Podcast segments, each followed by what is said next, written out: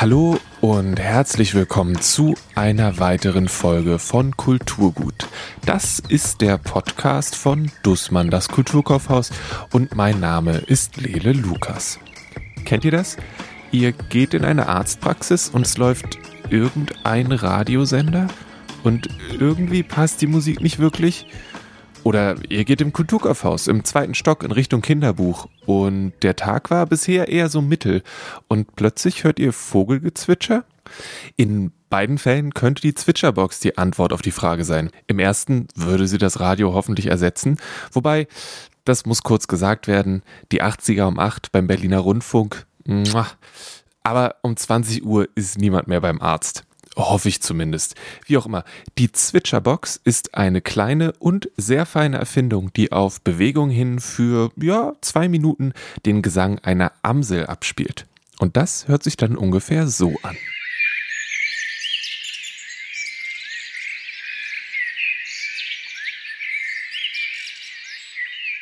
Und weil wir die Box im Kulturkaufhaus verkaufen und ich wissen wollte, wie so etwas überhaupt entsteht, habe ich mit Philipp Störring über die Box, die er zusammen mit Dennis Klasen entworfen hat, gesprochen. Danach gibt es wie immer passende Empfehlungen aus dem Kulturkaufhaus. Aber bevor ich euch von Karten mit Entspannungsübungen erzähle und Caroline ein Buch mit Wasser drauf beschreibt, ist hier erst einmal das Interview.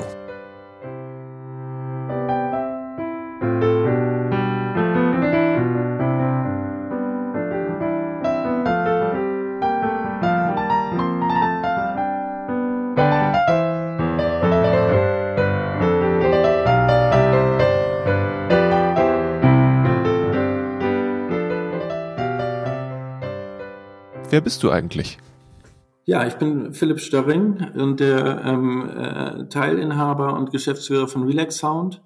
Die Firma habe ich 2016 mit Dennis Klasen, dem äh, Designer hier der Firma, gegründet und da, da waren wir auch zu zweit. Jetzt sind wir so 30, 35 Leute hier. Also anfangs hatte der, äh, äh, hat der Titel Geschäftsführer im Grunde genommen, war noch völlig irrelevant. Da haben wir einfach getan, was zu tun war. Aber äh, mit der Zeit sind diese Positionen dann halt auch wichtig. Bist du auch gelernter Geschäftsführer oder kommst du, wenn es es überhaupt gibt, oder kommst du aus irgendeinem ganz, ganz anderen äh, Gebiet? Ja, ich komme aus einem ganz anderen Gebiet. Also ich habe eigentlich äh, Komparatistik und Sinologie studiert und, Was ist das?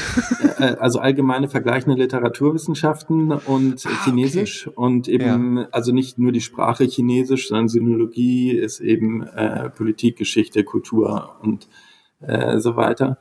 Und ähm, ja, Sinologe wollte ich nicht wirklich werden und die Komparatistik ist auch so ein typisches Quereinsteigerstudium im Grunde genommen, es sei denn, man will an der Uni bleiben und dafür war ich auch nicht wirklich qualifiziert. Und dann habe ich noch eine Ausbildung gemacht zum Mediengestalter Bild und Ton. Und ich habe mich auch tatsächlich sehr für Bild und Ton da schon interessiert. Also ich habe mich immer für Musik und Klang interessiert und ähm, äh, auch, auch stark für Film. Und dann habe ich diese Ausbildung gemacht und angefangen zu schreiben weil ich dachte, wenn ich in den Drehbuchbereich gehe, dann habe ich da ähm, die besten Aufstiegschancen äh, als wiederum als Quereinsteiger, weil da kann ich ein fertiges Produkt abliefern. Bei allem anderen muss man sich ja eigentlich über Assistenzen hocharbeiten, aber ich war ja schon über 30 und ähm, da ist es dann auch langsam viel schwieriger, als äh, Kabelträger vom Kameramann anzufangen. Und außerdem hatte ich ja schon den literarischen Hintergrund und äh, mich fürs Drehbuch und ähm, den Aufbau von Filmen interessiert und habe dann äh, eben angefangen zu schreiben. Und äh, weil ich ja äh, nicht wirklich Geld verdient habe, habe ich eben auch geguckt, wie ich mich nützlich machen kann und habe für meine Frau, die ist Hypnotherapeutin, ihre Website und ihre Texte gemacht. Ähm, und ich habe mich auch selbst äh, sehr für Hypnose interessiert und äh, darüber gelesen, um, um das zu lernen und habe dann auch selbst Audiohypnosen geschrieben. Ähm, äh, die, die dann auch vertont worden sind. Und Werbetext und Hypnose, das ist schon sehr ähnlich. Und da steckt Marketing drin und da steckt gehört werden drin. Und äh, damit habe ich mich dann relativ ausgiebig beschäftigt. Es hat mir auch wirklich sehr großen Spaß gemacht. Also vor allem auch der Werbetext.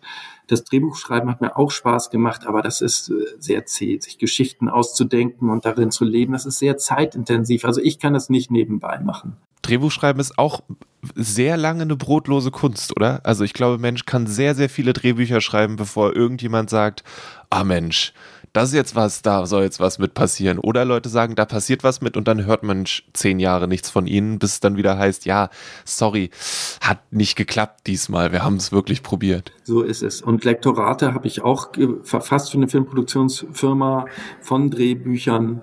Und ich glaube, da auch mit dem Produkt reinzukommen in den Markt ist viel schwieriger als als gestandener Autor am Projekt mit einer Produktionsfirma zu arbeiten und dann ein Projekt zu erarbeiten. Also es wäre vielleicht nicht leicht geworden.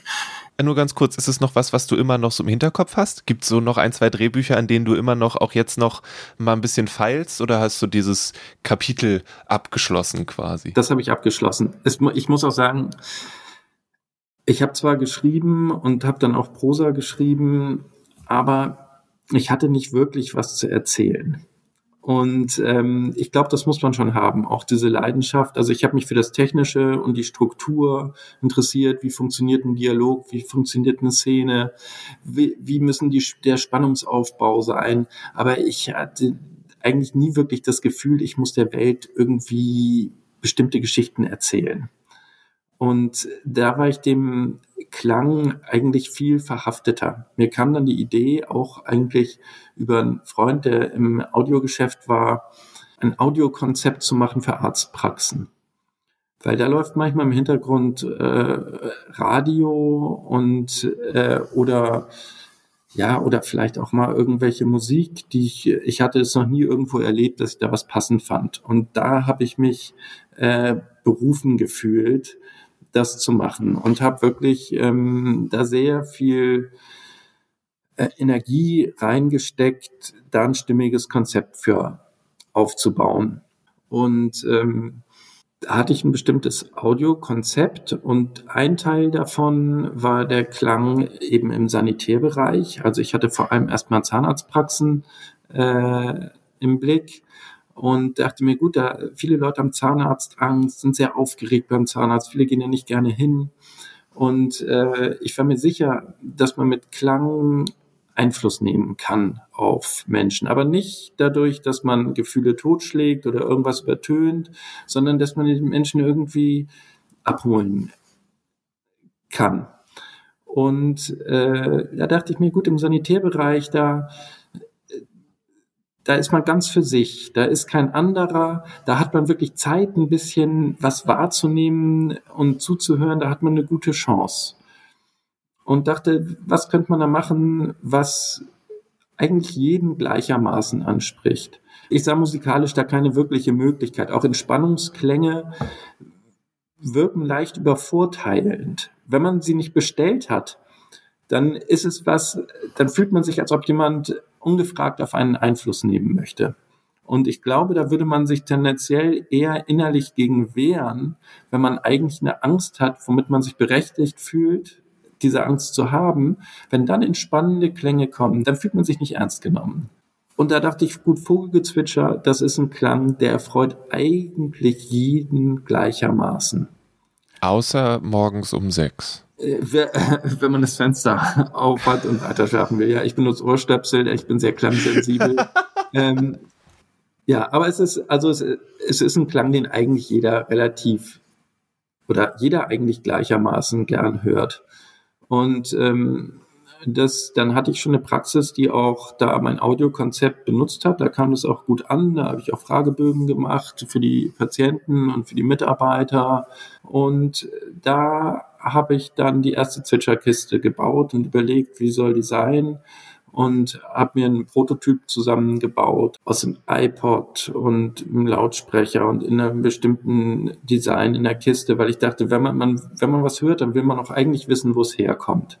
Wir sind ja gewohnt, Klänge zu hören aus Lautsprechern, Musik zu hören aus Lautsprechern, da ist eben klar, okay, irgendwo steht ein Radio oder ein CD-Player oder irgendwas. Aber wenn man andere Klänge hört, dann muss man irgendwie einen Bezug dazu haben, um auch zu wissen, hier hat alles seine Richtigkeit. Du hattest dann ja die Ausbildung zum Mediengestalter Bild und Ton. Mhm. Das heißt, dieses Aufnahmegerät zu benutzen war dann keine Herausforderung. Wahrscheinlich hattest du die Technik dann auch, aber hast du dann einfach zwei Wochen lang im Wald gelebt und die ganze Zeit das Mikrofon laufen gelassen? Oder wie, wie bist du an die, äh, an die Vögel gekommen? Ich habe eine Aufnahme gekauft, ehrlich gesagt. Ah, okay. Äh, Aufnahmen selbst zu machen ist gar nicht so einfach, wie man sich das manchmal denkt. Also gerade ähm, auch Naturgeräusche. Es ist sehr schwierig, was aufzunehmen, ohne Nebengeräusche zu haben. Irgendwo fliegt immer ein Flugzeug oder äh, fährt ein Auto vorbei oder irgendwas ist oder die Blätter rauschen. Also eine, eine gute Aufnahme zu machen, die braucht wirklich äh, einen ziemlichen Einsatz und äh, Professionalität.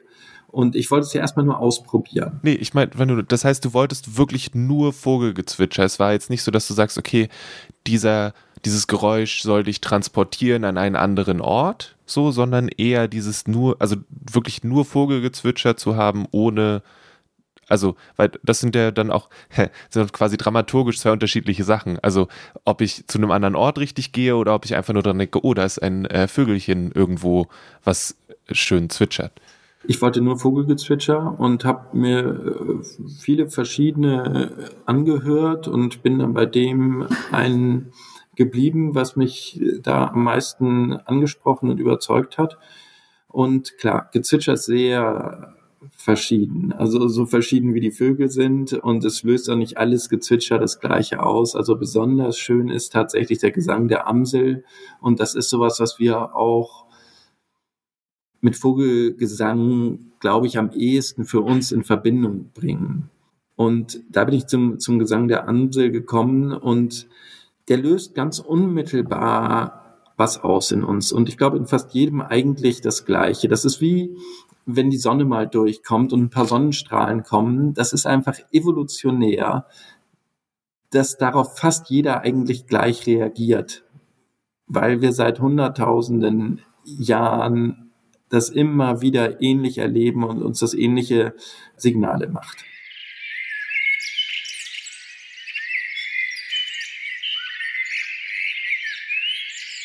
Also es musste für mich von Anfang an bestimmte Kriterien erfüllen. Und zwar, mir war ähm, ziemlich schnell klar, dass ich nur ein kurzes Soundfile spielen kann, weil diese Zwitscherbox, die ich machen wollte, die hatte schon das Kriterium, die sollte möglichst leicht sein. Mein Prototyp, den ich als erstes ausprobiert hatte, der war an der Steckdose. Da habe ich auch schon darauf geachtet, dass es möglichst dezenter Stecker ist, weil der Stecker, der macht das ganze Gerät schwer. Der macht es irgendwo zum Gerät. Und das dürfte es nicht sein. Also es musste möglichst leicht und locker sozusagen in den Raum einfließen und diesen Klang transportieren. Deswegen brauchte ich Batterien. Und dann wollte ich, und das hing auch mit meinem anderen Audiokonzept zusammen, dass der Klang nicht die ganze Zeit läuft. Weil wenn wir in den Raum kommen und da klingt schon Musik, oder irgendein Klang, dann blenden wir den sofort aus. Das sind wir gewohnt. Es ist eben auch selektives Hören. Wir gucken einfach nur, was interessiert uns. Und jetzt Musik, die, die irgendwo schon läuft, wo wir sind, die hat gar nichts wirklich mit uns zu tun. Subjektiv. Aber wenn wir in den Raum kommen und dann geht es an, oder wir sind wo und es geht ein Musikstück los, ein einzelnes, dann nehmen wir das ganz anders wahr.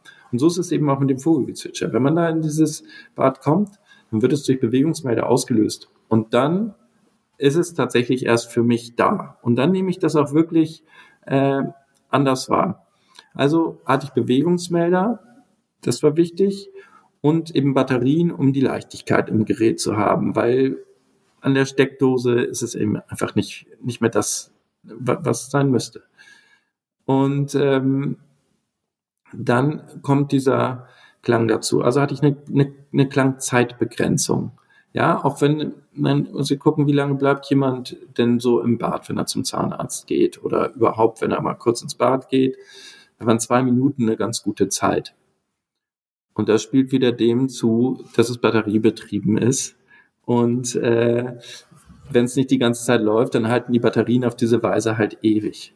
Dann muss es halt so sein, für die Leute letztendlich, die das immer wieder hören müssen, wie jetzt, sagen wir mal, erstmal war es ja gedacht für den medizinischen Einsatz, für, für, für die Leute, die da arbeiten wenn die ins Bad gehen, dann sollen die nicht immer hören, ah, jetzt kommt das Einstiegspiepsen und dann piepst die Nachtigall so und dann kommt diese Melodie hinterher, sondern es muss eine Gesamtatmosphäre sein, die man nicht durchschaut, sozusagen. Die einfach ein Klangteppich ist, den man nicht verfolgen kann, damit dieses nicht langweilig wird oder dass man auch nicht durch, durchschaut, dass einem da was immer wieder das Gleiche erzählt wird. Es muss immer frisch klingen und das tut eben genau dieses, dieser Gesang der Amsel viel leichter, als es das bei anderen Vögeln ist.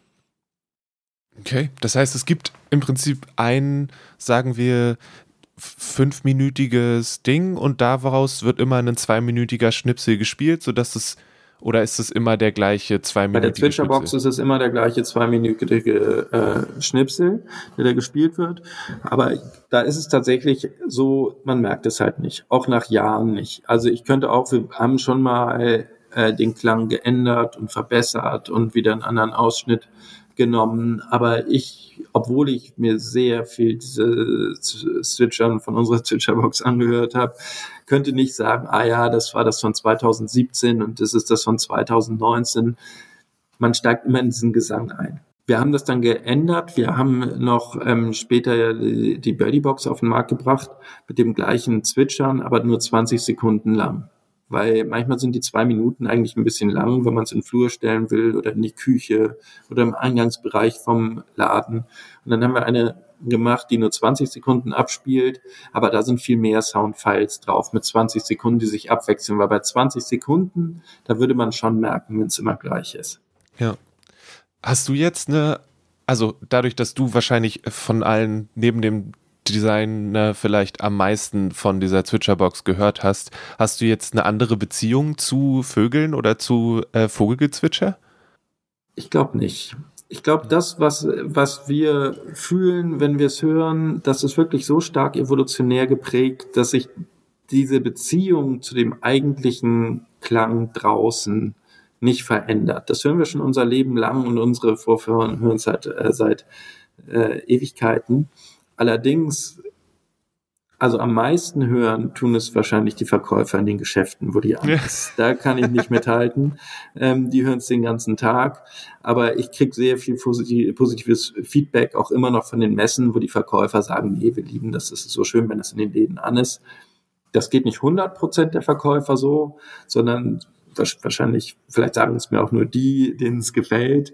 Also ich habe auch schon gehört, nee, wir können das nicht immer anhaben. Wir müssen die auch mal ausmachen. Verkauft sich natürlich viel besser, wenn das an ist. Aber trotzdem, das wird dann ab und zu in Kauf genommen, dass sie auch äh, ausgestellt wird. Und da muss man natürlich auch Rücksicht auf die Mitarbeiter nehmen, die das dann vielleicht auch irgendwann tatsächlich mal nervt. Gut, unser spezifischer Klang der ist für mich natürlich irgendwann auch Arbeit geworden. Und wenn es da Probleme mal gab, bisschen im Klang, musste ich mich auch hinsetzen und es immer wieder hören, immer wieder ganz genau hinhören. Was klingt da genau wie und was müsste da verändert werden? Das heißt, bei mir ist er dann zwischendurch auch immer mal wieder mit einer gewissen Anspannung verbunden gewesen, weil da steckt viel dahinter. Wir mussten auch mal den Klang verändern. Das hat anderthalb Jahre gedauert, bis es dann geleistet werden konnte und der Klang tatsächlich besser geworden ist und wir herausgefunden haben, wie wir das machen können. Und wenn auch nur jeder 200 Sekunde sagt, ja, da knackt doch irgendwo was. Jedes Mal, wenn ich es höre, dann löst es bei mir eben auch ein bisschen Anspannung aus. Hast du dann auch selbst noch welche davon zu Hause zum Beispiel oder hast du einfach, um das zu trennen zwischen Arbeit und Nichtarbeit, äh, gesagt, hier nicht? Doch, ich habe die äh, auch zu Hause. Also es ist, es bleibt Vogelgezwitscher, wie ich auch genauso eben noch in den Wald gehen kann. Es klingt tatsächlich sehr ähnlich. Ähm, ich bin immer wieder erstaunt, wie auch ich das immer noch emotional wahrnehme, wenn die anspringt. Also bei meinen Eltern zum Beispiel ist die immer an im Hauseingang und auf den Toiletten. Und wenn ich die bei mir zu Hause mal nicht mehr anhatte und dann komme ich dahin, dann denke ich mir, Mann, ey, es ist echt gut. Es funktioniert wirklich.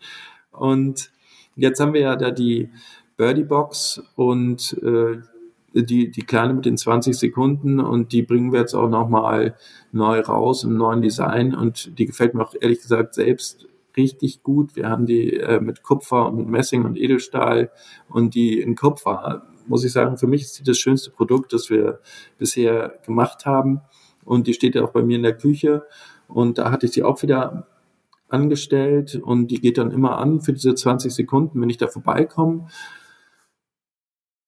und da denke ich auch, Mensch, also funktioniert. Gefällt mir auch. Ich, ich stelle sie vielleicht auch mal aus, aber es ist auch ganz schön, wenn sie äh, mal an ist. Und auch gerade es blendet ein, dann zwitschert es kurz, manchmal merkt man es gar nicht. Manchmal hört man es, aber das ist eine angenehme Sache. Und ihr habt jetzt aber auch nicht nur ähm, quasi äh, Vogelboxen, sondern ihr habt jetzt auch noch eine äh, Ocean Box und eine Lake Box. Ähm, genau. Und da geht es dann ja wahrscheinlich mehr um, ist es dann was zum Einschlafen vielleicht auch bei dem, bei der Oceanbox oder ist es eher so ein die ist ähnlich wie die Zwitscherbox. Also die Birdie-Box hat sich ja nun mal unterschieden, dass man sie tatsächlich auch ähm, an anderen Orten auch gut einsetzbar war. Die Lakeside-Box, die ist ähm, vom Soundtyp her anders, weil es gibt kein einzelnes Geräusch wie das Vogelgezwitscher, was man jetzt mit dem Waldsee assoziieren würde. Sondern die Lakeside Box, die hat klanglich mehr Tiefe. Die setzt sich zusammen aus verschiedenen Geräuschen und da kann man wirklich zuhören und entdecken.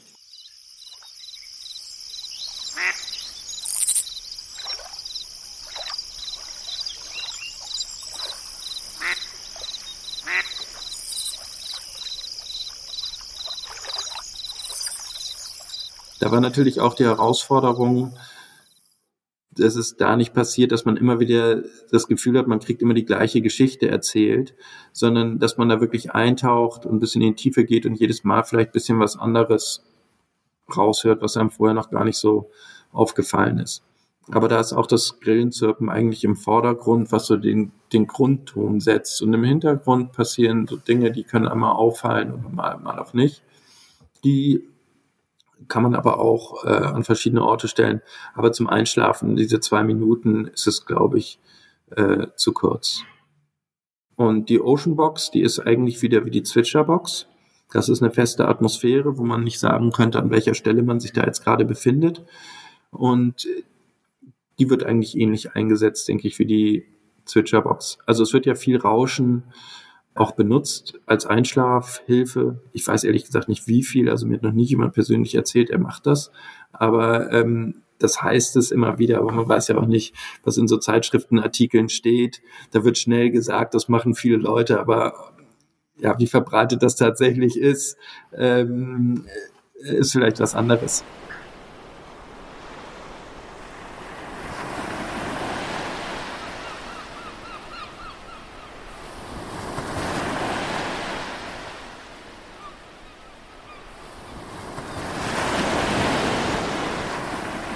Mir fehlt noch eine Regenbox, muss ja. ich sagen.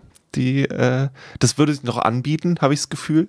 Aber sonst denke ich, habt ihr das ja schon sehr gut äh, abgedeckt, die verschiedenen äh, Geräuschkulissen, die tatsächlich angenehm sind. Mein nächster Gedanke war so eine Hundebox, aber das stelle ich mir eigentlich nicht als angenehm vor ja. so ein Hecheln im Hintergrund zu haben. Aber also, also es geht immer weiter bei uns. Ähm, ja, Hecheln, Katzenschnurren. Ja, also uns werden natürlich alle Ideen von Stunde eins an äh, zugetragen. Und ich persönlich hätte auch gesagt, Meeresrauschen ist keine einfache Sache, weil alle Wassergeräusche bestehen eigentlich aus Rauschen. Die haben ja eigentlich äh, keine Harmonien, kein Klang, keine Tonfolgen, sondern es ist einfach dynamisch äh, abwechselndes Rauschen.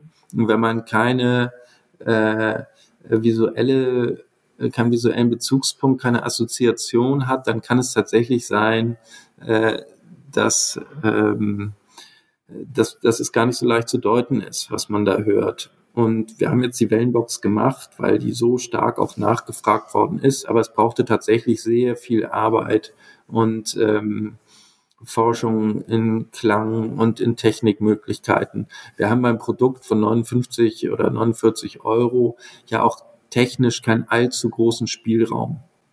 Unterschied ist ja auch, dieses ganze Rauschen, Regen, Wind in den Blättern, Wellen, das lebt ja auch von der Räumlichkeit.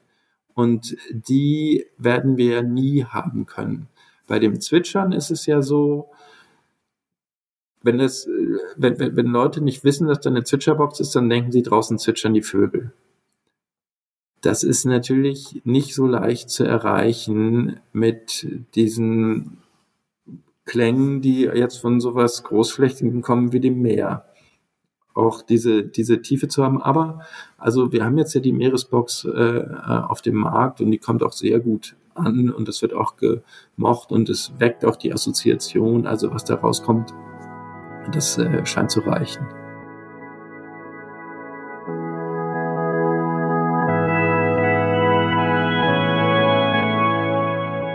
Mehr Infos zur Zwitscherbox gibt es auf relaxsound.com. Das ist R-E-L-A-X-O-U-N-D.com. Oder ihr gebt einfach Zwitscherbox in die Suchmaschine eurer Wahl ein. Das funktioniert übrigens auch auf kulturkaufhaus.de. Und ja, ihr findet die Box, wie bereits erwähnt, im zweiten Stock im Kulturkaufhaus. Lauft einfach mal dran vorbei und testet das. Ich bin immer wieder ein bisschen überrascht. Es reißt mich ein bisschen aus meinem jeweiligen Ziel raus. Ich gehe ins Kinderbuch, um irgendwas zu holen oder so und plötzlich Vogelgezwitscher. Aber ich denke, das ist was Gutes. Links zur Box gibt es natürlich auch in den Show Notes. Die Show Notes gibt es entweder in eurer Podcast-App oder auf kulturgut.podigy.io. Und da findet ihr auch einen Link zu dem Buch, das Philipp Störring jetzt noch empfiehlt. Also das Thema Entspannung ist für mich eigentlich ja der Auslöser dieser ganzen Sache. Es ging ja, wie gesagt, darum, Patienten zu entspannen, die aufgeregt oder angespannt sind.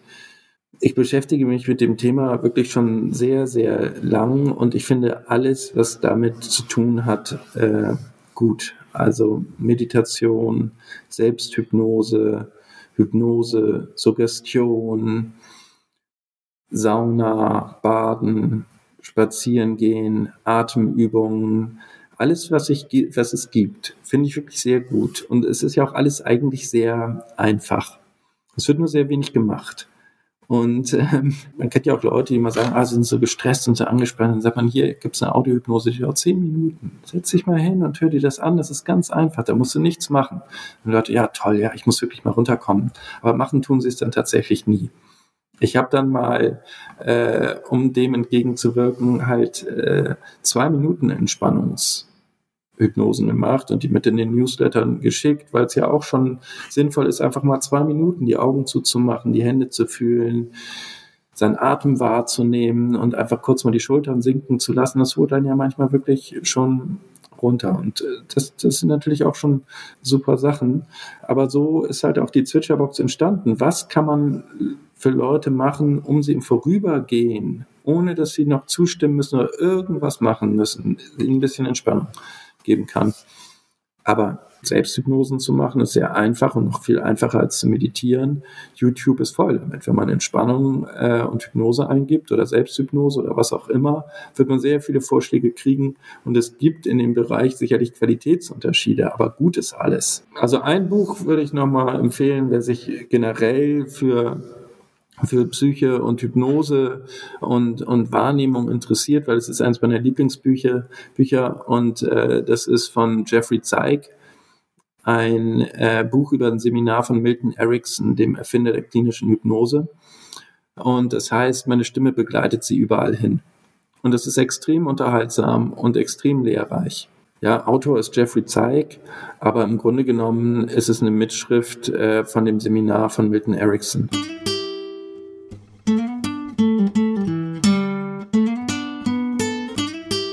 Das soll natürlich nicht die einzige Empfehlung für diese Folge bleiben.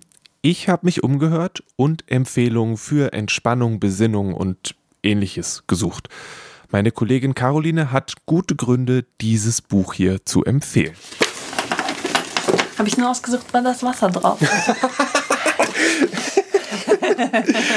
Cover verkauft Bücher, schätze ich. okay, wollen wir damit anfangen? Ja. Mit dem Wassercover? Genau. Dann, äh, ja, was hast du mitgebracht? Hey, also ich habe It's Okay Not to Be Okay mitgebracht, weil es ein schönes Ozean-Cover hat. Hm. Aber das Himmel Wasser sein. ist oben. Es könnte Himmel das sein? Bisschen, ja, ja. Das könnte Fallschirm sein? Ja. Hm. Ähm, ich finde es ein ganz grandios gutes Buch. Es sind ähm, ganz viele berühmte Menschen, die Artikel zur psychischen Gesundheit geschrieben haben. Und ähm, ich finde es ein grandioses Thema, weil es ist immer noch so da redet man nicht drüber, das darf man nicht haben. Es ist irgendwie, ja, Depression zu haben ist peinlich und man äh, sagt es nicht oder, oder es ist unangenehm oder an einem ist was falsch oder so. Und äh, es sind alles Menschen, die total erfolgreich sind im Leben. Also Emma Thompson ist drin, äh, Mother of the Dragon hier, Emilia Clarke hat einen Beitrag gemacht ähm, und es sind Naomi Campbell. Also es sind lauter Models, Schauspielerinnen, Schauspieler, äh, wichtige Persönlichkeiten, die aus ihrem Leben erzählen erzählen, wie sie strugglen. Das ist großartig, weil es so, es berührt total, es ist super, super persönlich und sie sprechen einen auch an. Also es gibt dann, Emma Thompson macht es, dass sie einfach eine Liste macht von, was tut man, wenn man voll im Loch hockt und nicht mehr weiß, wie man rauskommt. Und es ist cool zu lesen. Sie macht sich einen Tee, sie steht dann auf und geht in die Sonne und so und das kann man abarbeiten. Und das gleiche gibt es von einer anderen Schauspielerin, äh, die macht das für Angehörige. Was kannst du tun? Wie kannst du es formulieren? Wie hast du es früher gesagt? Wie kannst du es formulieren, dass es nicht äh, noch tiefer in die Kerbe geht? Ist es was, was man was Mensch am Stück liest oder äh, so mal so hier was raus und dann da was raus und dann wieder zurück, wenn es quasi notwendig ist? also ich glaube, man kann es als äh, Gebrauchsanweisungen benutzen, also so auch als Kompendium, um immer wieder mal was nachzulesen. Es ist harter Tobak, also es sind krasse Stories, sind krasse Sachen und ähm, manchmal muss man das so in die Ecke und sagt, oh, jetzt kann ich nicht mehr.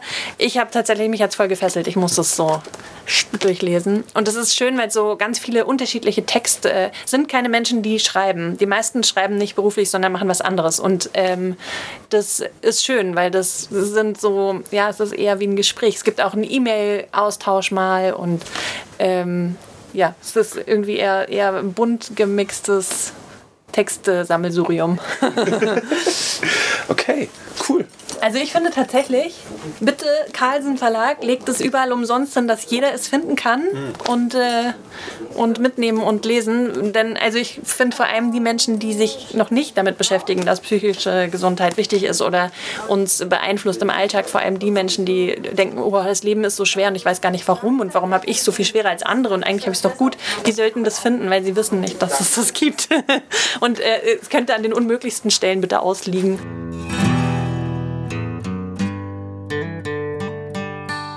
Und wenn die KollegInnen im zweiten Stock einmal losgelegt haben, dann ist kein Halten mehr. Ina hat ganz doll von Für sich sein von Johann Hinrich Clausen, Ulrich Lilie und Dirk Uhlenbrock geschwärmt. Sie hat es sogar als eines ihrer Lieblingsbücher beschrieben.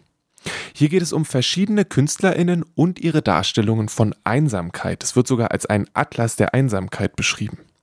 Sie ist außerdem großer Fan von Stand spät auf, legte mich dann aber wieder hin. Hier hat Rainer Wieland 500 Jahre Tagebücher von 160 AutorInnen in einem Buch versammelt. Da ist für jeden Tag des Jahres etwas Passendes dabei. Und der Titel allein ist schon ein ziemlich gutes Lebensmotto. Das muss Mensch sich nochmal auf der Zunge zergehen lassen. Stand spät auf, legte mich dann aber wieder hin. Ach, das schmeckt nach Wochenende. Beata hat dann das Waldkochbuch empfohlen. Unter der Überschrift Sammeln, Erleben, Entdecken, Genießen bietet das Buch die perfekte Grundlage, um die Vögel aus der Zwitscherbox mal in der freien Natur aufzusuchen und danach hoffentlich was anderes zu essen. Zuletzt dann noch etwas, das kein Buch ist, sondern ein paar Karten mit 55 kurzen Entspannungsübungen für mehr Gelassenheit. Sie laufen unter dem Namen Pause und sind im Riva Verlag erschienen. Das sind dann vielleicht die Sachen, die Philipp Störrer bei seiner Empfehlung meinte. Kurz innehalten und die Schultern entspannen. Das kann auch schon helfen. Die Pausekarten gibt es inzwischen auch speziell für Kinder.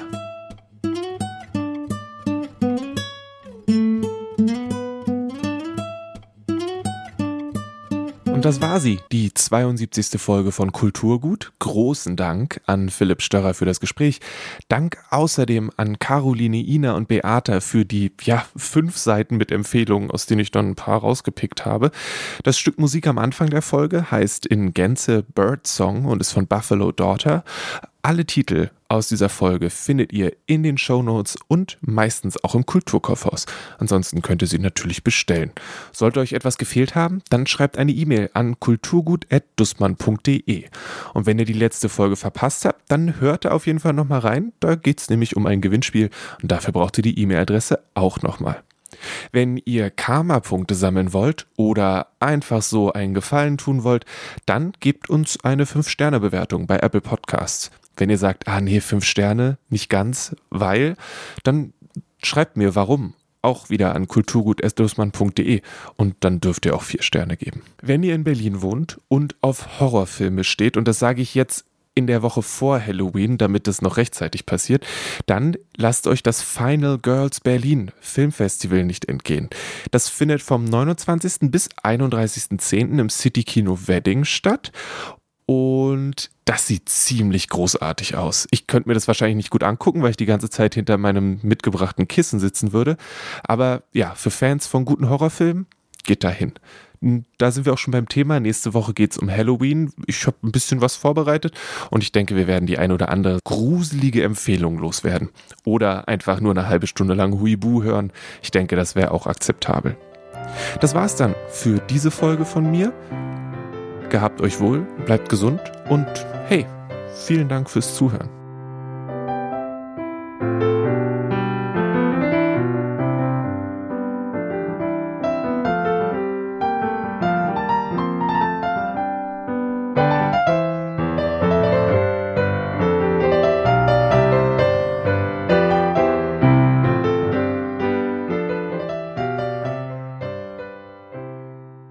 Kulturgut wird von Lele Lukas moderiert und produziert. Das Logo ist von Rahel Süßkind und das Kulturgut-Thema hat Paul Hankinson komponiert.